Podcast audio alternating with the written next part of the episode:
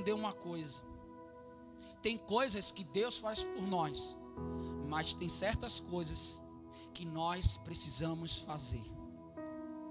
Não ache que Deus vai enviar um anjo e dizer isso, vai levar o profeta. Não. Vai ter momentos que vai se levantar o profeta, vai se levantar tudo para Deus falar com você. Mas há momentos que Deus já nos falou tantas coisas que agora precisa ter o cumprimento das nossas ações e atitudes diante daquilo que nós já declaramos ao nosso Deus o mundo vai começar a reconhecer que nós temos Cristo genuinamente quando as palavras se tornarem evidências nossas ações e atitudes.